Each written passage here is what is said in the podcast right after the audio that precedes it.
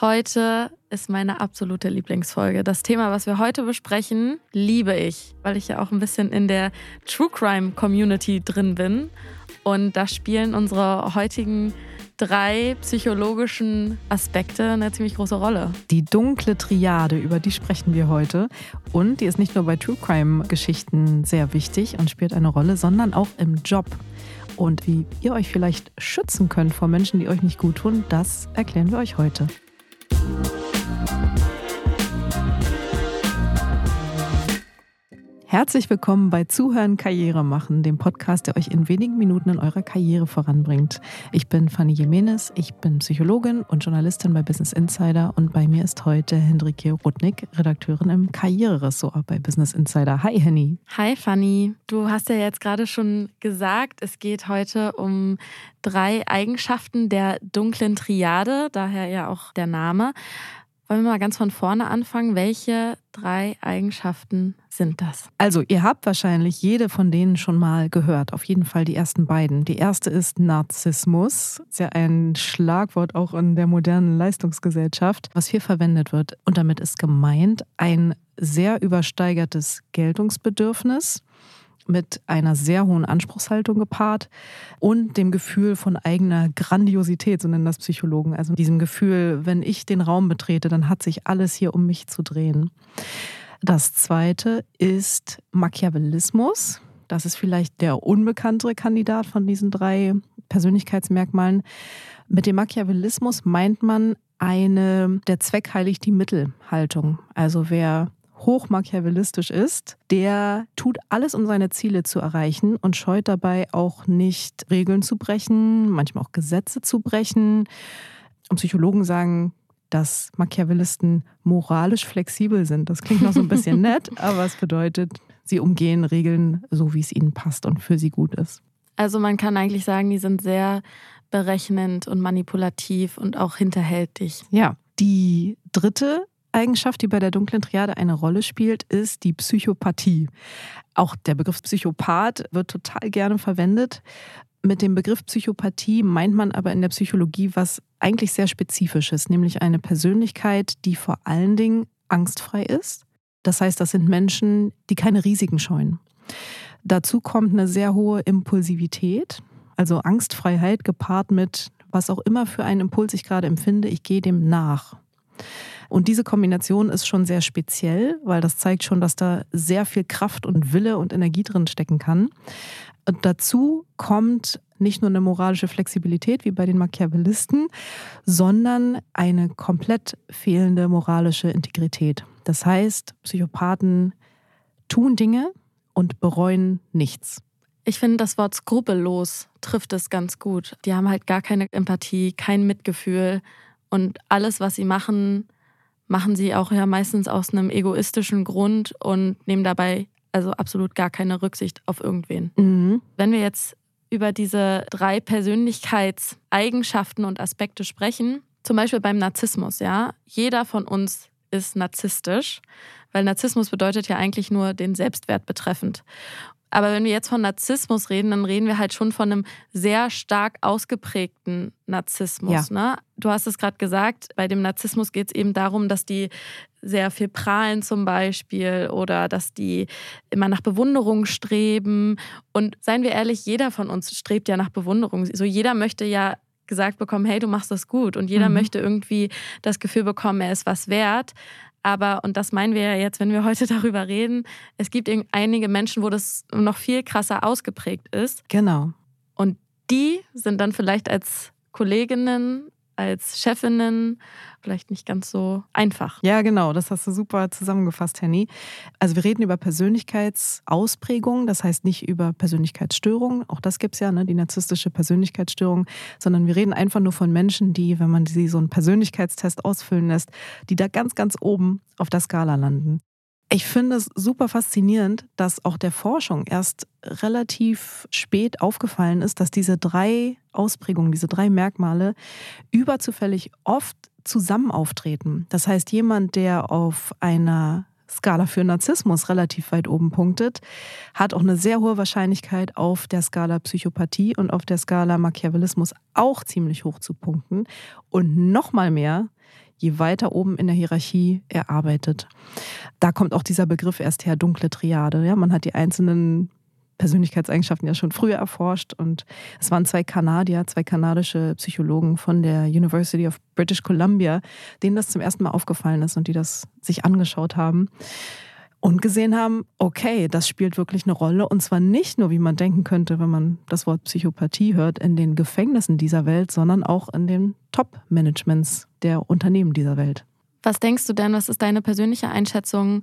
Braucht es irgendwo auch sehr hohe Werte auf diesen Skalen, um Chef zu werden? Oder meinst du, wenn man Chef wird, entwickelt man irgendwann diese Persönlichkeitseigenschaften? Total gute Frage. Das haben sich äh, Forscher natürlich auch schon gefragt und auch schon eine Antwort darauf gefunden.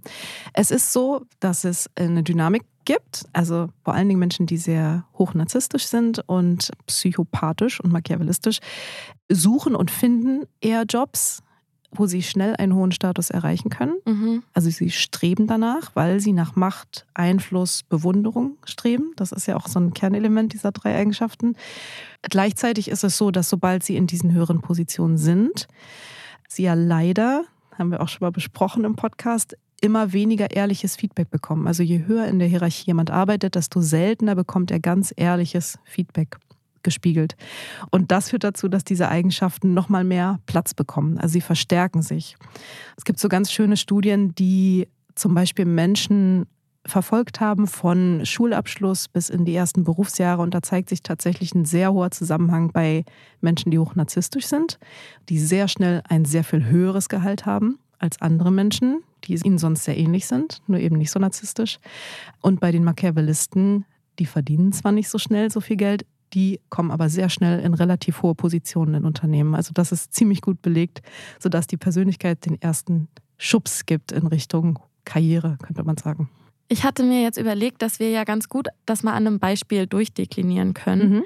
Ich würde jetzt einfach mal unseren Max vorstellen. Das mhm. ist jetzt, habe ich mir jetzt natürlich ausgedacht, die Figur. Dunkle Triade Max. Genau, dunkle Triade Max. Der ist, äh, sagen wir mal, Ende 20, arbeitet in einem Unternehmen und ist da auch ambitioniert. Er führt ein kleines Team, also er hat schon Führungsverantwortung, aber er ist jetzt noch nicht der Oberchef. Trotzdem kann man schon sagen, er ist ambitioniert und er möchte das mal werden. Mhm. Fangen wir doch mal an beim Machiavellismus. Du hast vorhin gesagt, der Zweck heiligt die Mittel. Was meinst du, wie würde Max sich jetzt verhalten? Also wir können es ja vielleicht so ein bisschen aufteilen. Ich glaube, der eine Teil des Verhaltens ist der, den man erst sehr, sehr, sehr spät sieht. Deswegen würde ich den jetzt mal vorziehen. Machiavellisten haben so eine Tendenz dazu, zum Beispiel kleine Bilanzen zu fälschen, also Zahlen zu manipulieren, wenn das ihnen dabei hilft, sozusagen schneller zum Ziel zu kommen, besseres Umsatzergebnis präsentieren zu können. Solche Sachen, die sind sehr versteckt. Da interagieren sie jetzt auch nicht so viel mit anderen Menschen, außer dass sie das dann präsentieren. Aber das ist eben eine Sache, die natürlich sehr gewichtig ist und die oft sehr lange braucht, um rauszukommen. Genau, und die andere Seite wären zwischenmenschliche Dinge und so typische Sätze, die dann fallen können. Ne?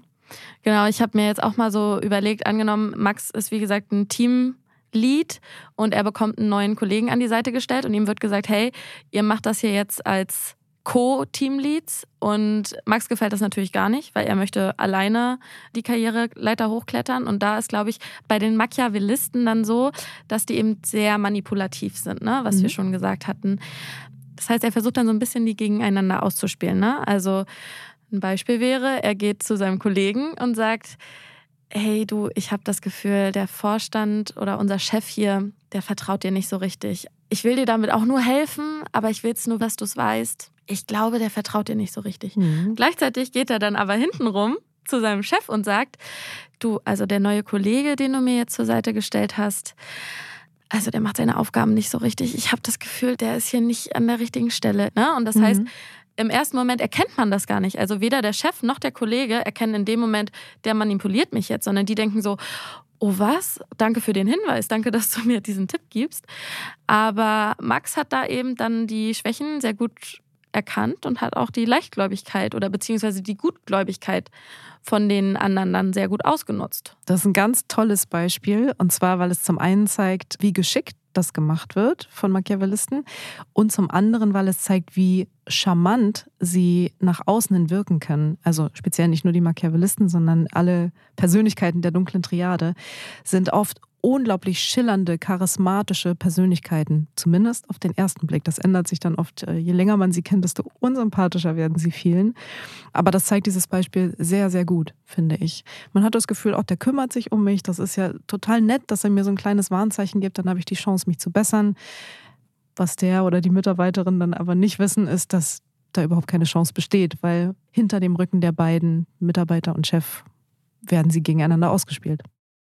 Narzissmus und Psychopathie vielleicht jetzt ein kleines bisschen kürzer, weil die meisten von euch davon wahrscheinlich ein Verständnis haben. Aber vielleicht hat Henny noch ein oder zwei Sätze dazu, was so typische Narzissten und Psychopathie-Sätze oder Verhaltensweisen wären. Ich glaube, beim Narzissmus ist vor allem diese Abwertung von anderen, damit man sich selbst besser fühlt. Eigentlich doch sind die ganz unsicher, aber das wollen sie wieder gut machen, indem die sich so erhöhen. Das heißt, sie sagen dann sowas wie, ja, naja, also hätte ich das Projekt übernommen, dann hätten wir sicherlich bessere Zahlen geschrieben. Oder, naja, insgesamt war das ja auch eigentlich alles mein Projekt, obwohl sie vielleicht gar nicht so viel dazu beigetragen haben, ne? weil sie quasi alles auf ihr eigenes Konto verbuchen wollen. Wenn es ein Erfolg war. Wenn es ein Erfolg war. Wenn es kein Erfolg wäre, dann hätte der Narzisst gesagt, naja, hätte ich das gemacht, dann wären wir erfolgreich gewesen. Ja, und die Psychopathen, ich glaube, da fallen alle Verhaltensweisen drunter, die ihr klassischerweise euch unter Mobbing vorstellen könnt. Das sind so ganz typische Verhaltensweisen der Psychopathen. So, nachdem ihr euch jetzt die dunkle Triade angehört habt, fragt ihr euch vielleicht, okay, aber wie oft treffe ich denn Menschen, die genau so ein Persönlichkeitsprofil haben?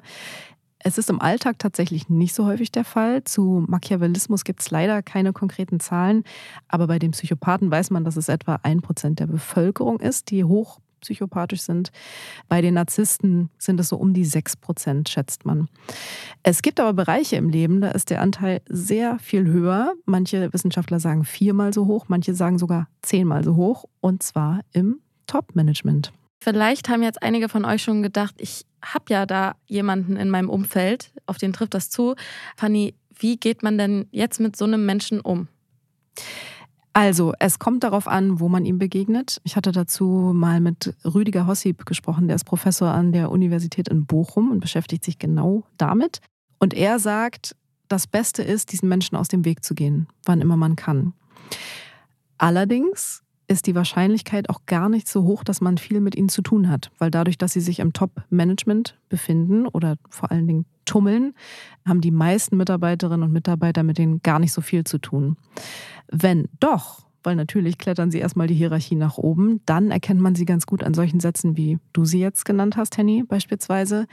Und wenn ihr darauf achtet, dann wird es euch auffallen. Also vor allen Dingen kann man darauf achten, habe ich hier Menschen, die unglaublich charismatisch und charmant erscheinen. Und wenn sie reinkommen, sofort sich der ganze Raum nach ihnen orientiert. Ja, das sind schon mal heiße Kandidaten. Muss kein dunkler Triade-Typ sein, kann aber. Die Wahrscheinlichkeit ist hoch. Worauf man auch achten kann, ist, wie die eigenen Führungskräfte mit Scheitern und Erfolg umgehen. Narzissten werden immer Erfolge für sich verbuchen und das Scheitern abwälzen auf andere. Das ist auch ein sehr klarer Indikator und das sind Menschen, wo man immer versuchen sollte, ihnen aus dem Weg zu gehen. Das geht nicht immer, natürlich, aber man sollte es versuchen, wann immer man kann. Der Rüdiger Hossip hat auch gesagt, es ist wahnsinnig schwer, diesen Menschen beizukommen. Sie sind oft wirklich sehr erfolgreich in Unternehmen und wenn man ihnen nicht entgehen kann, wandern sie ja meistens an einem vorbei. Meistens die Karriereleiter nach oben. Das ist nicht ideal. Es ist auch fürs Unternehmen nicht gut, weil tatsächlich diese dunkle Triade-Typen dem Unternehmenserfolg langfristig meist schaden. Aber meistens hat man sie eben nicht so lang an seiner Seite. Ne, Wenn es um das persönliche Wohlbefinden sozusagen geht im Job, dass es einem gut geht, dann hat man sie meistens nicht so lang bei sich. Wenn ihr euch aber tatsächlich nicht dem entziehen könnt und diesen Menschen nicht aus dem Weg gehen könnt, dann ist es jetzt nochmal ganz, ganz wichtig zu betonen, dass ihr irgendwie versuchen müsst, eine emotionale Distanz aufzubauen. Also zum Beispiel, ich hatte es vorhin gesagt mit der Abwertung.